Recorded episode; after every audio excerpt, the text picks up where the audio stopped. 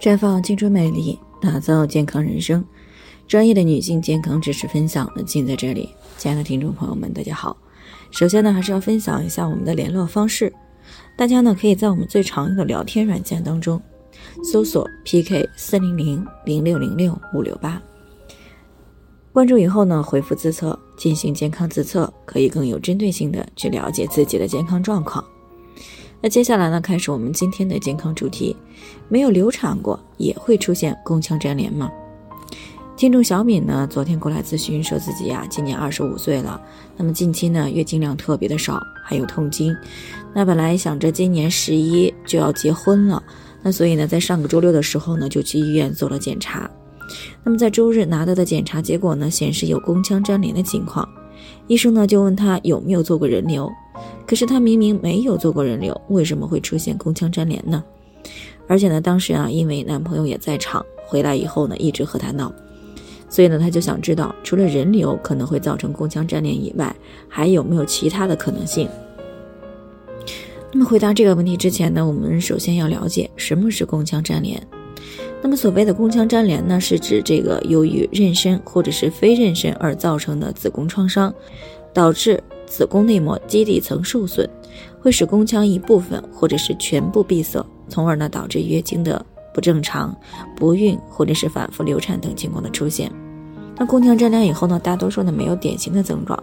那临床当中，它的主要表现呢就是一个月经的改变，比如说有痛经、月经量减少，甚至是闭经。那当然呢，也有一些女性呢是因为不孕或者是反复流产，到医院检查以后呢才发现的。子宫内膜的损伤呢是宫腔粘连的一个必要条件，它的诱因呢主要是宫腔手术。和感染以及医源性的损伤，那么具体来说呢，常见的诱发因素呢，主要有下面这几个。第一个就是因为流产手术造成的宫腔粘连，这个呢也是临床当中最为常见的一种。流产、清宫这些宫腔手术操作以后，一方面呢可能会引起雌激素水平的下降，从而呢造成子宫内膜不能够及时的去修复。另一方面呢，宫腔手术时对于子宫内膜而造成的创伤。比如说，手术时器械消毒的不彻底，再者呢，术后没有注意好而造成急性感染，也容易造成宫腔粘连。第二个因素呢，就是因为怀孕造成的宫腔感染，比如说产后出血、胎盘的残留，还有剖腹产等对于子宫内膜而造成的创伤。那如果合并了感染，就有可能会诱发宫腔的粘连。第三个原因呢，就是除了人流手术以外的子宫手术而造成的宫腔粘连，比如说诊断性刮宫、子宫纵隔的切除手术啊，还有黏膜下的子宫肌瘤的切除，以及宫颈的活检、息肉切除，还有像这个双侧的子宫动脉介入手术以后，这些呢都有可能会伤害到子宫内膜的基底层。那如果当时呢卵巢的功能不足，而且又合并了感染，那么就非常容易出现宫腔的感染。那么第四个诱发因素呢，就是非手术性的宫腔炎症，啊，比如说子宫内膜结核，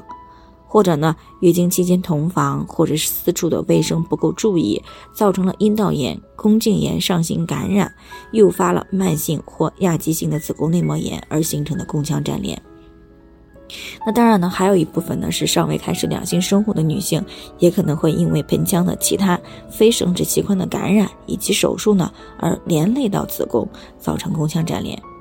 只不过呢，这种情况呢在临床当中呀比较少见。所以，宫腔粘连虽然大多出现在人流等一些宫腔手术操作以后，但是也可能是其他原因造成的。所以呢，不能够说一发现宫腔粘连就是人流手术造成的。